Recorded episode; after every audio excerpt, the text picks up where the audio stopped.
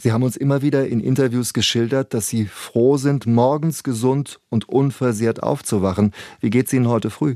Das ist heute auch der Fall. Die Nacht war ruhig, es gab keine Warnungen vor anfliegenden Raketen. Das ist insofern erstaunlich, als ja vor zwei, drei Tagen es sehr heftig war. Da war alle zwei, drei Stunden Luftalarm. Und da wird einem natürlich immer ja ein bisschen Angst und Bange. Also auch nach zwei Jahren ist der Krieg kein Alltag für Sie? Ja, er ist Alltag, leider. Und viele Freunde sind ja an den Fronten und mit vielen stehe ich in Kontakt und viele werden jetzt noch zum Militär gehen, Freiwillige meistens. Deswegen, der Krieg ist allgegenwärtig und die Sirenen hört man auch in den Köpfen und man sieht die Kinder, die verängstigten, wenn Luftalarm ist. Also der Schrecken hält nach wie vor an. Was ist denn heute in Ihrem Leben anders als vor zwei Jahren? Ich kann keine Romane mehr schreiben. Ich kann mich nicht mehr auf Literatur konzentrieren. Ich beschäftige mich fast nur mit Krieg und Politik und ja, und staune auch und bin traurig, was da in Deutschland passiert. Sie sprechen von der Zeitenwende, aber es sind ja doch mehr Worte als Taten. Äh, vielleicht hat man das in Deutschland mitbekommen. Der Ex-Präsident Medvedev in Russland hat wieder damit gedroht, Berlin in Schutt und Asche zu schießen. Und in Deutschland diskutiert man darüber, ob man da 100 oder 200 Milliarden Euro für die Ausstattung der Bundeswehr hat. Also das ist unverständlich. Sie sprechen es an, Sie haben Deutschland immer wieder kritisiert wegen seiner zögerlichen Haltung, die Ukraine in diesem Krieg gegen Russland zu unterstützen. Nun tut Deutschland aber mehr inzwischen. Stimmt Sie das nicht ein Stück weit versöhnlich? Es geht nicht um Versöhnlichkeit, es geht um konkrete Fakten. Vor zwei Tagen habe ich gelesen, dass die Bundesregierung bis heute nicht weiß, wie viele Artilleriegeschosse in Deutschland in den letzten zwei Jahren produziert wurden.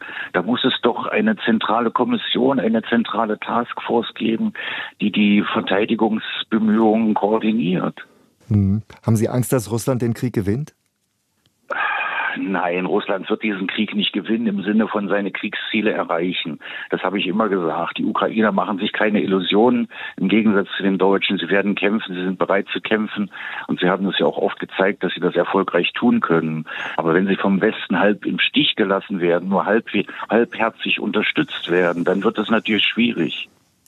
Die halbherzige Unterstützung des Westens, die Sie da ansprechen, die könnte zunehmen, sollte Donald Trump nächster US-Präsident werden.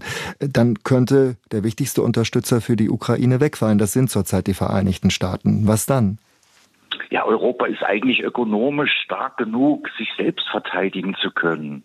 Die Amerikaner würden weiterhin den nuklearen Schutzschirm anbieten und den Atlantischen Ozean sichern. Und den Rest muss Europa selber machen. In Europa leben mehr Menschen als in Russland. Europa hat die größere Wirtschaftskraft. Es fehlt der politische Wille und die politische Klarheit. Also Sie haben keine Sorge davor, dass Amerika, dass die USA als Unterstützer für die Ukraine in diesem Krieg gegen Russland ausfallen könnten? Das ist nicht die entscheidende Frage. Meines Erachtens ist in dieser Diskussion viel heiße Luft, weil die objektiv gegebenen Umstände und das Verhalten Putin Russlands zwingen den Westen dazu, sich selbst zu verteidigen. Es ist nur traurig, dass man das so spät versteht. Desto mehr Ukrainer müssen sterben. Viele Ukrainer, Ukrainerinnen müssen sterben. Über eine Million sind aber in den vergangenen zwei Jahren auch nach Deutschland geflüchtet. Für Sie, Herr Brumme, kam das nie in Frage. Das haben Sie uns immer wieder in Interviews gesagt. Werden Sie auch in Zukunft bei dieser Entscheidung bleiben? Ja, natürlich. Ich werde so lange hier bleiben, wie es möglich ist, wie ich mich ja lebendig fortbewegen kann. Ich könnte nicht in Deutschland leben. Ich fürchte, es würde mich aggressiv machen, welche Illusionen sich die Deutschen machen über Russland und dass sie angesichts solcher morbiden Vernichtungsfantasien, die da in Moskau permanent geäußert werden, immer noch von Verhandlungen mit Putin, mit Terroristen, mit Massenmördern träumen. Da würde ich, also ehrlich gesagt, würde ich verrückt werden in Deutschland.